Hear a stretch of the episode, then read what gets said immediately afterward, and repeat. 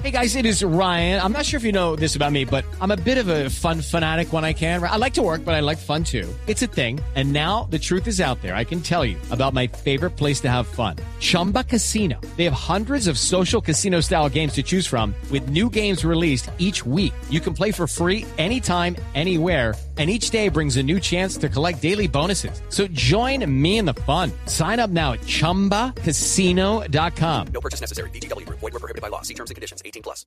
Hemos invitado a um, Liliana Chauta, que es etóloga y creadora de Pet Life. Eh, vamos a hablar con ella para desglosar un poco este tema de, de lo que efectivamente los animales no son personas, pero tienen derechos. Liliana, buenos días. Muy buenos días, ¿cómo están? Bien, gracias. Para explicación de nuestros oyentes, ¿qué es etóloga? La etología es el estudio del comportamiento animal, es como una psicóloga animal. Mo- Se modifican conductas caninas eh, complicadas, problemas que tienen ellos, eh, desde su esencia como, como especie, como canillos. Es un poco Es lo que es eh, el entrenador de perros. El encantador de Encantador de perros. Exactamente, sí, Sí. señora. Así, Bueno. se modifican conductas molestas, pues tanto de caninos como de felinos. Mire, hay una cosa muy difícil, Liliana, que tiene que ver justamente con cómo concebimos los animales. cómo los tratamos. Y cuando uno mira al encantador de perros, por ejemplo, en sus programas, uno ve que le está como dando una orientación o les está dando una orientación a los dueños de los animales y les dicen, oigan, es que ustedes están cometiendo un error. Ojo, dicho por un experto como usted, Liliana, en temas de trato animal y de comportamiento animal. Y dice, lo que pasa es que están tratando a su animal como una persona y no es una persona. Entonces el animal no le obedece, entonces el animal no aprende las conductas que tiene que aprender. Claro, los animales se refuerzan positivamente desde que son cachorros, ¿sí? Primero, una persona cuando adquiere un animal lo debe adquirir, pues sabe que tiene que ser para toda la vida y que debe darle la mejor calidad de vida, valga la redundancia, al, al animal. No son personas y no deben ser tratados como personas. Son una especie totalmente diferente a la de nosotros que tienen unas necesidades también diferentes, ¿sí? Sí. Ellos son caninos o son felinos, no son cosas tampoco, Sí. ¿sí? Pero tampoco son personas. Se- son dignos de respeto, tienen sus propios también derechos, eh, pero no deben ser humanizados. Bueno, ese Sí. punto, ¿por qué no lo explicamos, por favor, un poco más? Bueno, ¿qué ¿Cuándo? ¿Cuándo me doy cuenta yo que estoy tratando a un animal como persona? Pues mira, cuando nosotros tenemos un cachorro y llega a nuestra casa, lo primero que hacemos es meterlo a la cama. Entonces eso sí. es, primero, Sí. eso es un grave error. Uno, pues porque eh, los perros cuando llegan a la casa, el canino como, como tal, ¿no? Su esencia Mm. es querer liderar y querer eh, jerarquizar dentro de una manada. Mm. Él no sabe que nosotros somos humanos, él siente que somos su manada.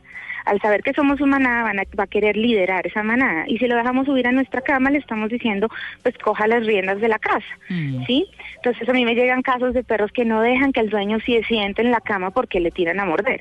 O en un sofá, O en una mesa especial. O en su misma cama. Por eso, porque le estamos dando con el afecto y humanizándolo, le estamos dando un liderazgo a un canino que tiene muelas. O sea, es muy diferente eh, tú tener un niño pequeño, porque la gente dice, es mi niño, es mi bebé. Son maneras de, de, de mostrarle el cariño a su, a su mascota, pero no es un bebé ni es el hijo de uno. Todos volteamos a mirar aquí a Cata. que Está haciendo cara diciendo, sintiéndose culpable. Es un perro que viaja en primera clase, o sea. No, mira, claro, los, los perros deben tener afecto, claro que sí.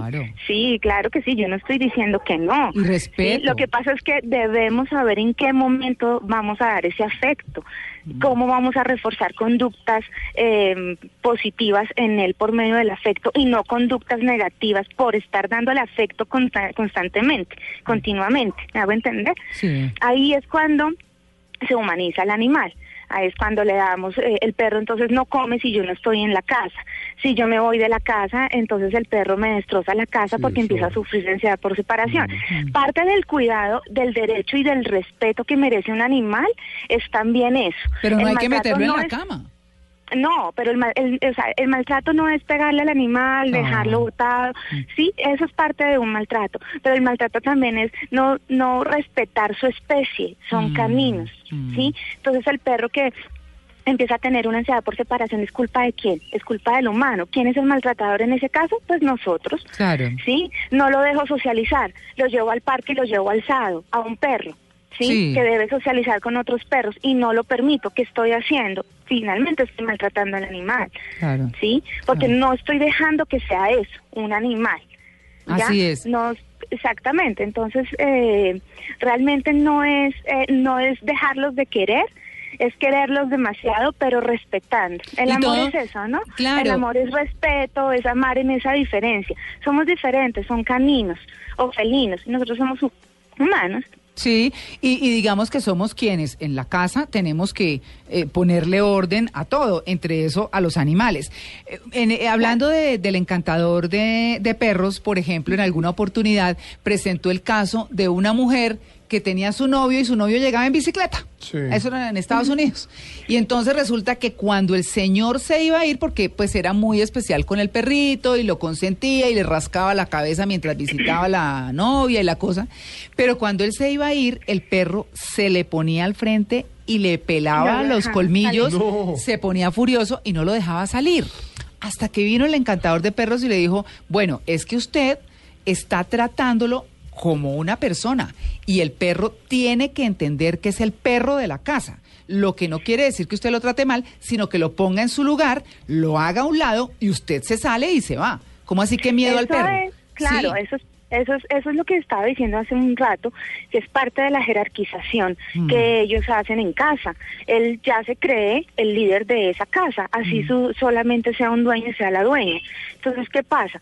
Lo consienten, eh, la persona que llega lo está consintiendo y todo, y él dice, no, o sea, a mí no me vas a dejar de consentir, no te voy a dejar salir, Mm. porque yo soy el dueño de la casa. Eso pasa bastante eh, hoy en día con las, con las mascotas. Liliana, Sí. en el caso de los gatos, Con los gatos también, ellos marcan territorio. Pueden Pero los llegar a- gatos sí se estar suben donde marcando quieren. Territorio. Sí, Claro. sí, sí, sí. Ellos, eh, ellos son otro tema, es un Mm. tema más em, profundo porque con los caninos es más fácil de trabajar. Con los ca- con los felinos, Mm. ellos también llegan a sufrir de ansiedad por separación cuando son muy consentidos, pero ellos tienden a ser un poco más em, más animales, ¿no? Tienen su esencia todavía mucho Sí. más cuidada que la de los eh, caninos. Sí, los... Entonces ellos eh, marca- empiezan a marcar el territorio si algo no les gusta, claro, ya sea con garras, con orina. con lo que él pueda, pero Tan divino. estaba pensando y ahora hacía en el comentario que los que tenemos perros pequeños tenemos más marcada esa tendencia a humanizarlos, porque como son chiquitos se pueden vestir, se les pueden poner Digo, cositas. es una son cosa más- maternal. Claro, que Digo. un perro grande que por su naturaleza de les tamaño, claro. los perros. Le dio en el ego. Claro, ¿Es peor los perros eso- pequeños que los grandes? Claro, por eso es que tenemos tanto perro pequeño. Bravo. ¿Cuándo has visto un pincher? Buena Ay, gente. sí, ladran más canzones. pinchar buena gente. Los pinchers siempre quieren estar, porque están, otra vez voy a la jerarquización. La jerarquización también es la posición física en que está el animal contigo. Si tú mantienes a tu perro cargado, el perro pues se va a sentir pues eh, poderoso y más grande que los otros perros, así sean grandes los que estén en el piso. ¿Sí? Claro. Entonces ahí empieza a ser mucho más dominante y es el perro que la señora tiene cargado y que nadie la puede saludar porque la, lo muerden. Claro que sí. Sí. Pues bueno, Entonces ahí está el tema. En, en pequeños. Claro, es lo que les de- queremos dejar planteados. Las cosas hay que mirarlas como son. Entendemos que los animalistas mm, tienen obviamente una preferencia muy grande, un cariño muy grande, y eso es admirable, pero también un- son los perdón. encargados de poner en su lugar las cosas como deben estar. Sí, ahí yo hago un paréntesis. Yo creo que todo extremo es malo. Sí, señora. Sí, Sí, eh, yo creo que los animales hay que respetarlos como caninos, pero creo que todos podemos llegar a tener eh, culpa en muchas cosas que pasan con los animales, su comportamiento, su nutrición. Tú quieres tener un perro lindo, pero no le estás dando un buen concentrado. Eh, quieres tener un perro obediente, pero no le pones límites ni reglas en la casa. Entonces todo viene desde la casa. Claro está que pues eh, hay un, un porcentaje, supongo, de, de maltrato animal alto Sí, y sí. para allí pues ahí están los que pueden ayudar, Claro. pero eh, a veces son bastante exageradas. Claro, Liliana, pues muchas gracias por su atención con En Blue Jeans de Blue Radio. Bueno, gracias a ustedes, muy amable. Buen día.